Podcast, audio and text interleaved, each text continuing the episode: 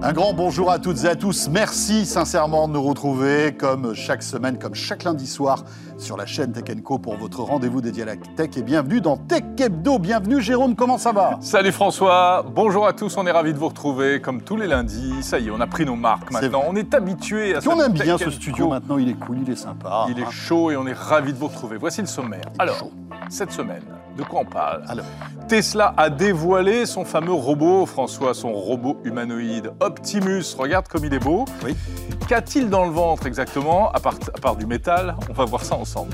Jérôme, est-ce qu'on peut hacker un iPhone? C'est la question que je me pose tous les jours quand j'essaie de voir tes SMS en secret. On posera la question tout à l'heure à Benoît Grunemwald qui sera là.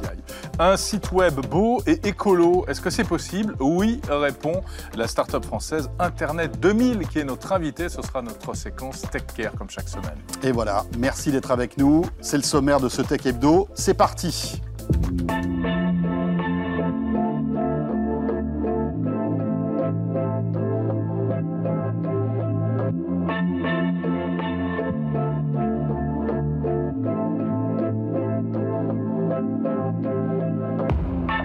Tech Hebdo, chaque lundi soir sur la chaîne Tech Co sur YouTube, bien sûr aussi, mais sur le site web de Tech Co. C'est votre rendez-vous dédié à la tech. On est très heureux de vous retrouver. Notez aussi que vous pouvez retrouver Tech Hebdo, mais aussi tous les programmes de la chaîne Tech Co euh, sur la plateforme RMC BFM Play. Bien évidemment, tout ça est totalement gratuit. Oh là, c'est En formidable. plus.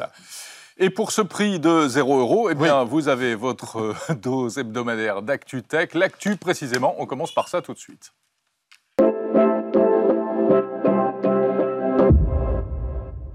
Et Jérôme, laisse-moi te présenter Louis Bembe qui est avec nous sur le plateau de Tech Co, dont c'est la première. Il Yes tremble de trac.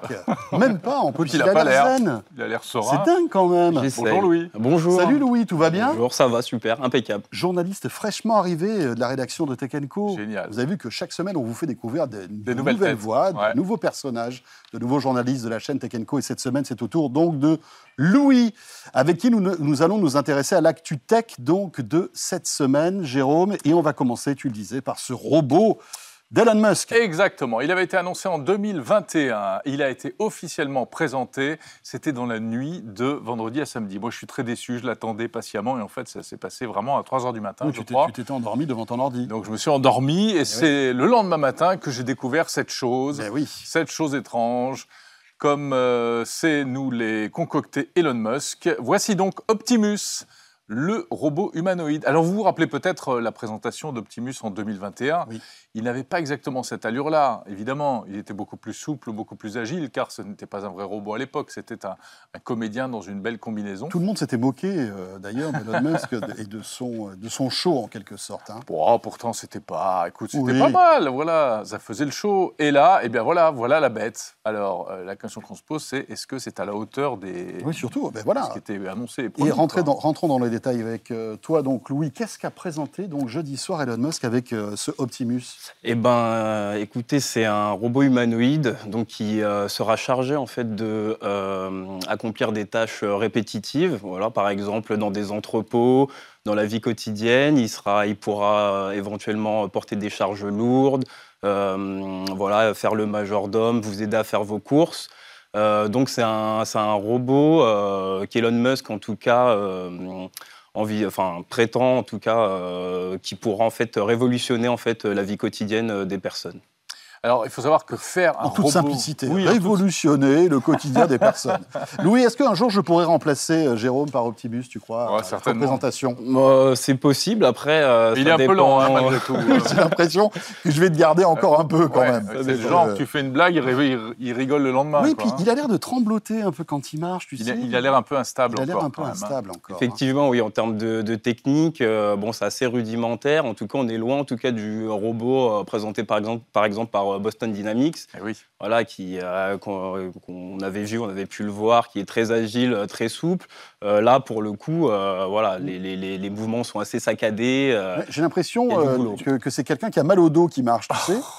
Arrête de critiquer ce robot. Non, Tu, tu parles de Boston Dynamics, le- l'humanoïde, c'est. Totalement. euh. Comment il s'appelle Atlas. Euh, Atlas. Atlas. Exact. Il est beaucoup plus gros, Atlas. Aussi, On oui. qu'il a plus de muscles. Il Aussi, plus oui. de- voilà. Il est, il est plus gros Plus et plus cher aussi, parce que ce qui est intéressant, c'est que Elon Musk l'a avoué à demi-mot. Il a dit oui, alors effectivement, euh, aujourd'hui, Optimus n'est pas aussi perfectionné que le robot de Boston Dynamics, mais, mais, mais, il est plus léger et il va coûter moins cher aussi. Exactement, oui, il veut le, de- enfin, il veut le vendre à à peu près 20 000 dollars. Euh, et effectivement, à ce prix-là, en fait, il aimerait pouvoir en produire des millions, littéralement. Donc, euh, effectivement, euh, à ce prix-là, je ne sais pas si vous, vous pouvez Ouais. vous l'offrir, mais en À tout cas, prix-là, 20 on 000 achète, dollars. on se euh, cotise. Oh, on écoute, achète oui, pas. on peut s'en acheter une dizaine avec Voilà, Jérôme sans oui, aucun oui, souci. Je ne sais pas pourquoi faire, en fait.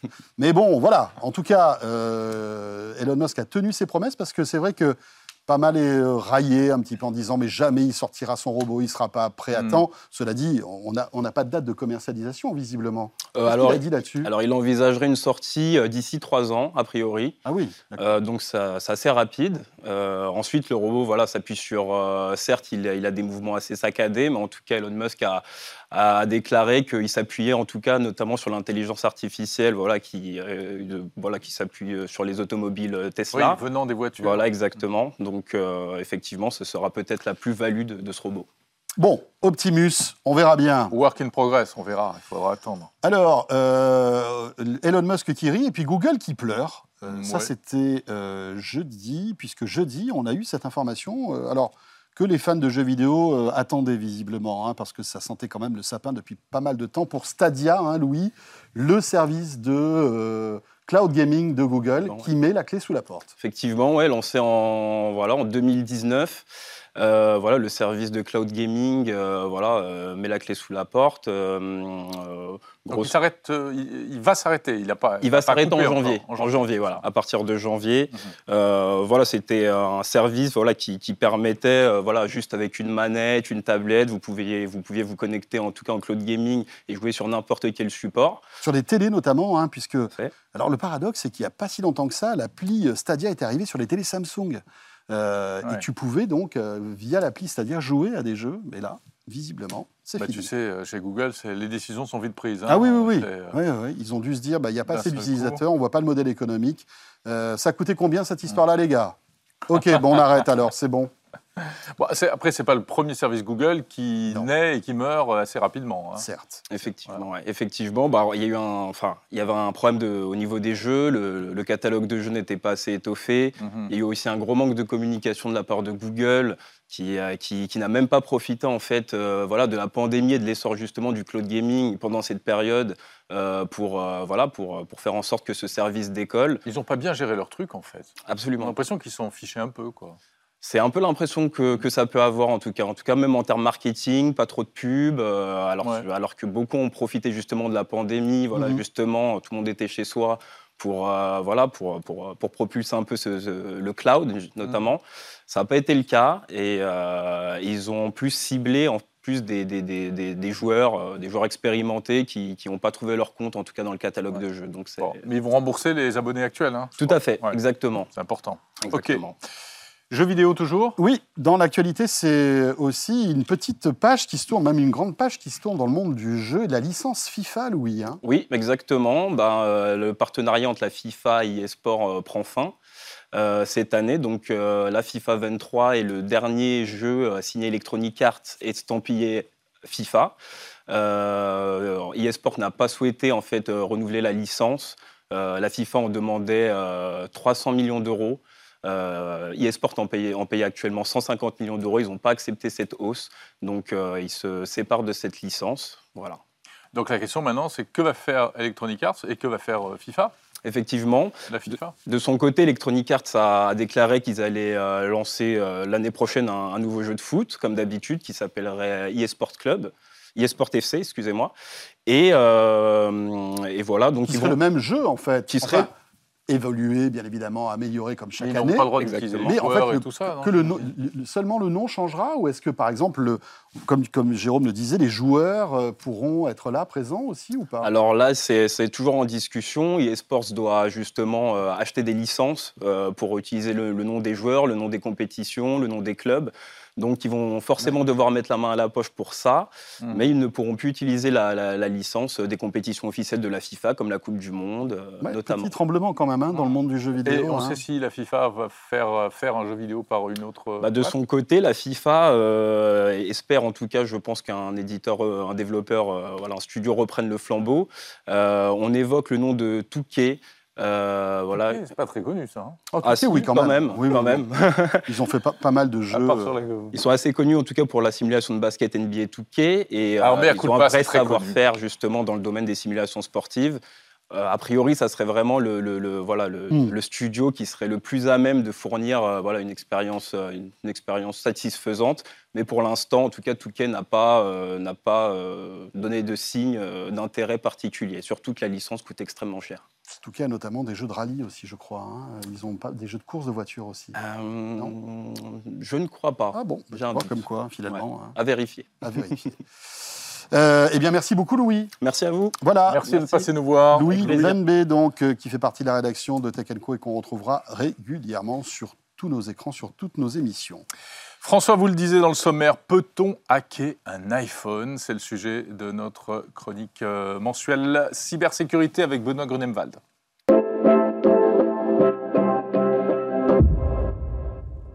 Le retour donc de Tech et Beau, votre rendez-vous donc dédié à Tech beau. oui euh, Tech et Beau. Tech est beau, ah ouais. C'est pour ça. Et on est là chaque lundi soir, vous le savez, pour euh, vous tenir au courant de toute l'actu tech. Jérôme, il est temps de retrouver notre l'un de nos invités préférés. Ah bah le dire. oui, évidemment. On est Depuis le d'accord. temps qu'on se fréquente. C'est vrai. Bonjour. Bonsoir Bonjour, Benoît. Grunemwald. Bonsoir Benoît, ravi de te retrouver. Avec plaisir. Voilà, expert en cybersécurité auprès euh, d'EZ. hein. Vous savez, c'est cette, euh, tout cet univers de cybersécurité euh, avec des logiciels, etc. et toutes les bonnes pratiques euh, pour pouvoir protéger à la fois son environnement de travail, mais aussi son PC perso Hum, Sa vie, quoi. et, et- et sa vie, sa vie numérique plus précisément. Ouais. Euh, et Jérôme, on va parler d'iOS. Oui, parce que finalement, iOS, donc le système de l'iPhone, a plutôt bonne réputation d'une manière générale. L'écosystème Apple a la réputation d'être assez sécurisé. Mais voilà, Benoît, qu'il existe en réalité des risques. Complètement. Et il est tout de même, à partir du moment où on est connecté à Internet, il est tout de même possible d'être exposé à des risques. Euh, et iOS euh, n'y fait pas exception. L'environnement Apple euh, n'y fait pas exception. Et ce que les cybercriminels tentent de faire sur nos plateformes, réseaux sociaux, sur nos Windows, sur nos Mac et sur nos smartphones Android, eh bien, ils tentent de le faire de manière un petit peu différente sur iOS. Benoît, juste, un, juste un mot, c'est vrai que le- aujourd'hui, il y a deux environnements mobiles, Android d'un côté, iOS de l'autre. Souvent, on tape sur Android parce qu'on dit qu'Android est moins sécurisé qu'iOS. Est-ce que c'est vrai, ça? Ce qui est vrai, c'est que par euh, le moyen qu'est l'App Store ou le Google Play Store, eh bien, il y a euh, un grand nombre de logiciels malveillants qui sont injectés et qu'il est possible de télécharger. Et cette proportion est beaucoup plus grande sur le Google Play Store que sur iOS. Et rappelons juste une chose, c'est que, que on n'est pas obligé en plus de passer par un Google Play Store pour télécharger des applis Android.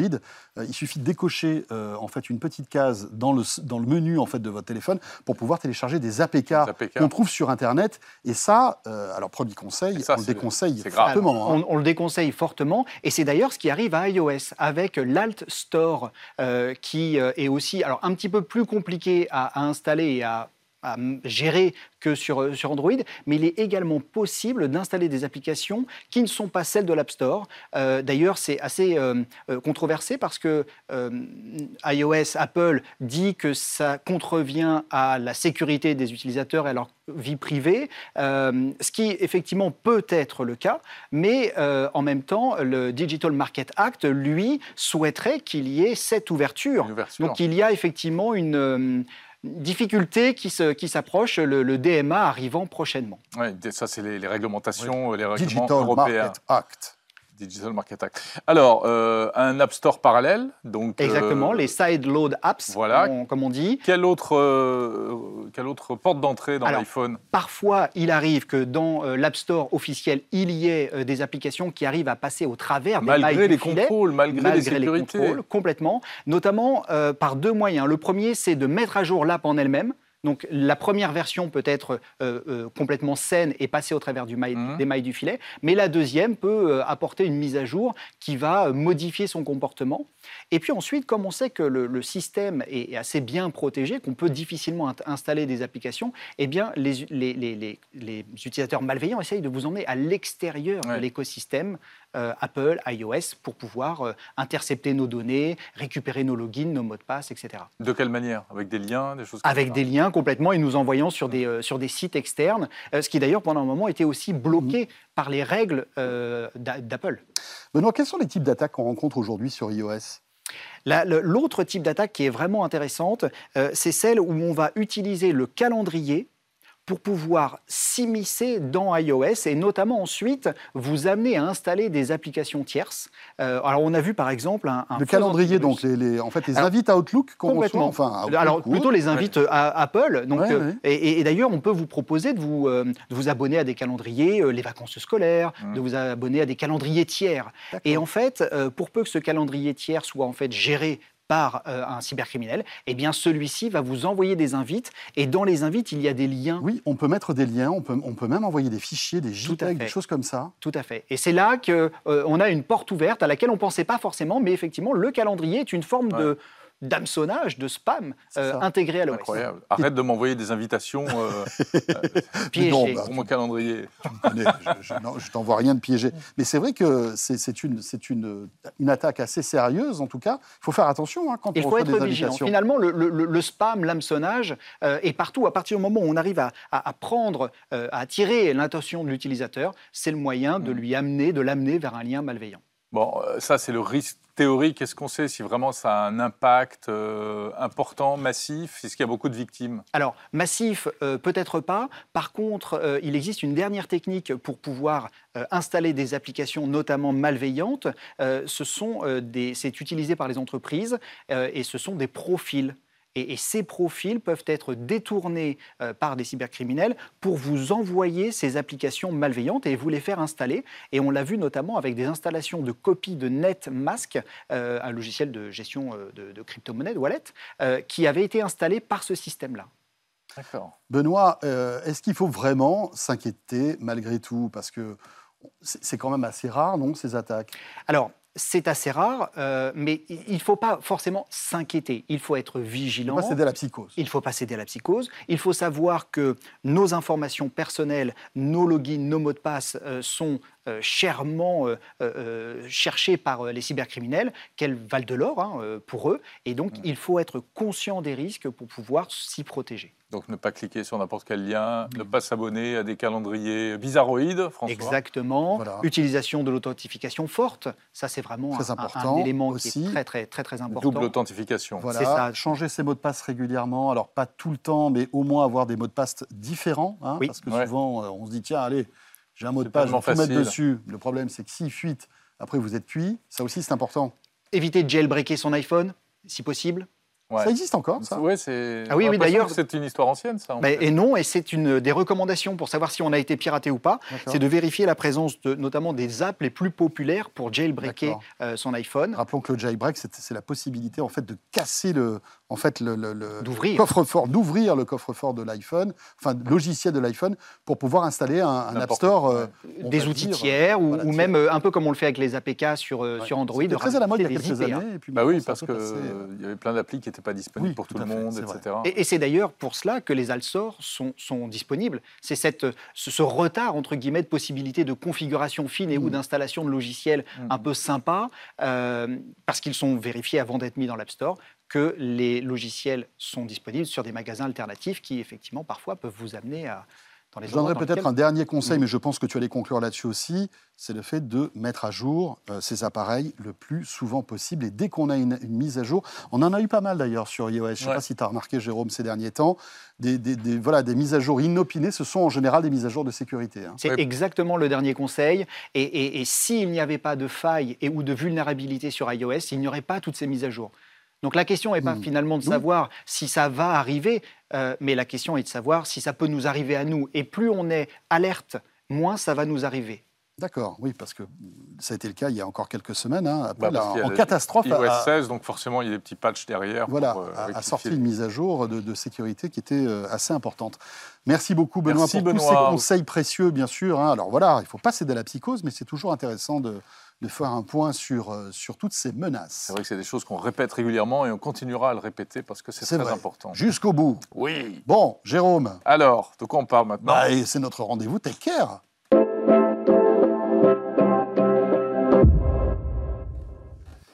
Si vous possédez un site web euh, personnel, professionnel, ça va vous intéresser, ce dont nous allons parler tout de suite. Internet 2000, Jérôme.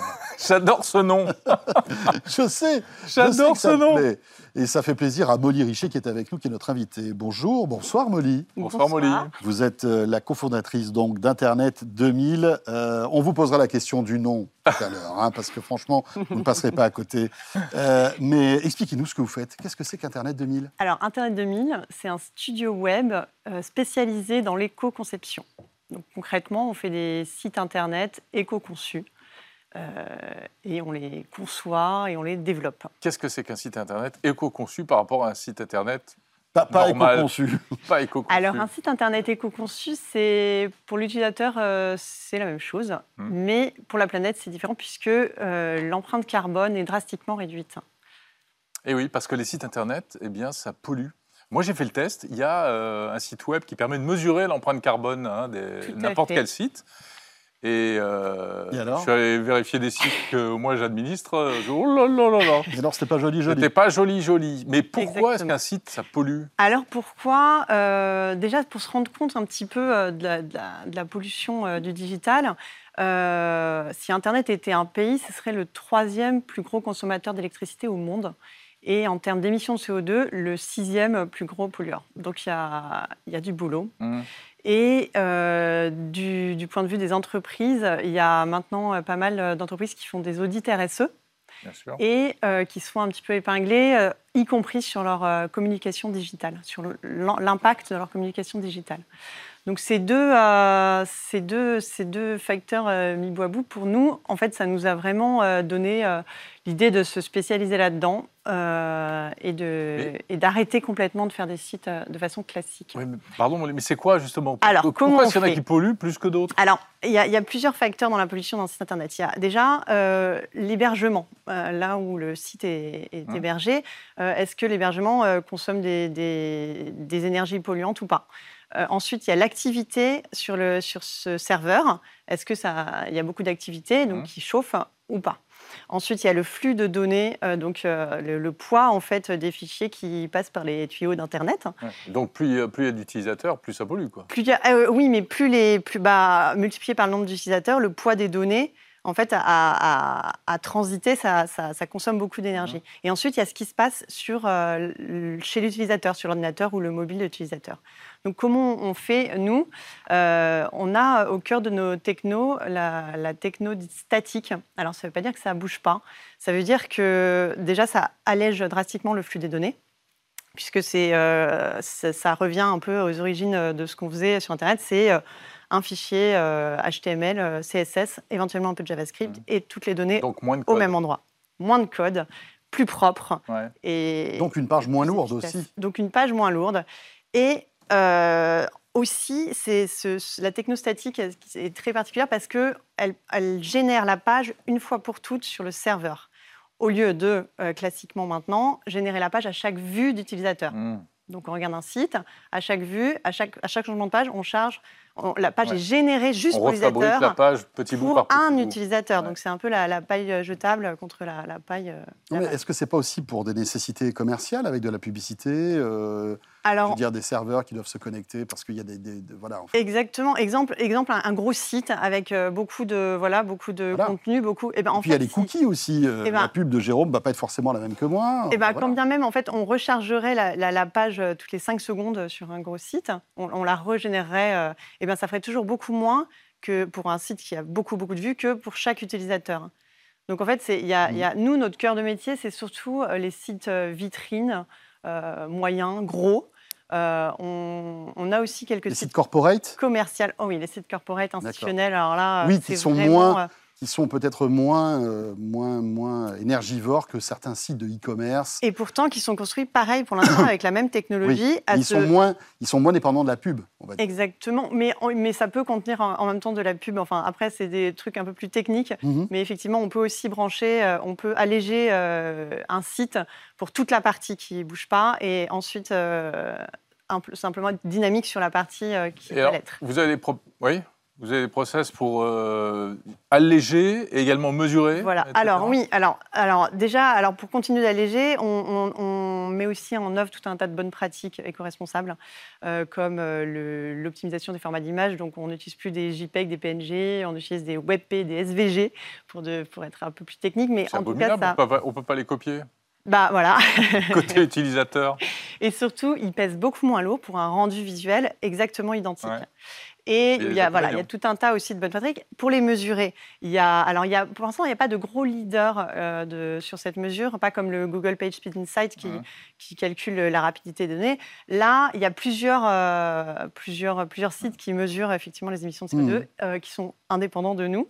Et donc, euh, nous, bah, on a des bonnes notes partout, donc comme ça, on est tranquille, mais ils ne mesurent pas exactement tous la même chose. Ouais. Il y en a qui mesurent surtout les bonnes pratiques, d'autres qui mesurent euh, euh, plus. C'est touchy, hein, parce qu'il y a eu en plus tellement de fausses informations euh, à ce sujet, euh, sur le poids du numérique. euh, Sur le, il y oui, a mais en fait, des, finalement. des idées fausses qui circulent. Tout à fait. Mais quand même. de vider vos mails, etc., alors qu'on sait que ça sert à rien. Voilà, mais là, quand même, euh, c'est assez facile de voir euh, le poids des données Mm. multiplié par le nombre d'utilisateurs sur Bien un sûr. site. euh. Mhm. Molly, pourquoi Internet 2000 pour terminer Ah. Alors, parce qu'on utilise des technos euh, rétro-futuristes, en fait. Donc, comme notre logo aussi est rétro-futuriste. D'accord. Parce que, euh, parce que, en fait, on revient au, au statique, Ouais. euh, qui, voilà, qui, mais on lui ajoute des technos hyper modernes parce qu'on Bah, l'articule. c'est génial. avec- Vous nous faites replonger. On dirait un titre d'une société, de- d'une droguerie dans les années 90. Voilà, mais ça, c'est un peu au ski, ski 2000, euh, Voilà. la Tour 2000 à la Défense. Oui, c'est ça. ouais, tout tout ça. euh, voilà. Optique 2000. Optique 2000. Voilà. Merci beaucoup, euh, Molly. Merci d'être passée par euh, le plateau de Tech Hebdo, cofondatrice donc d'Internet 2000. Pour terminer, ce Tech Hebdo qui, lui, est bien ancré hein, dans son époque, hein, en 2022, Jérôme. Oui, on essaie de polluer le moins possible en On essaie. plus. Merci de nous avoir suivis et on se retrouve bien entendu la semaine prochaine. Oui, mais d'ici là, Jérôme, on sera là le 6 octobre pour la keynote Je sais plus, il y en a tellement des keynotes. Google. Mais évidemment. Mais bien sûr, cette keynote Google avec euh, le Pixel 7, une montre, peut-être aussi d'autres petites surprises bien croustillantes, ce sera à suivre en direct sur la chaîne Yes. Tech Co. On compte sur vous, bien sûr. D'ici là, merci de nous suivre et à très vite.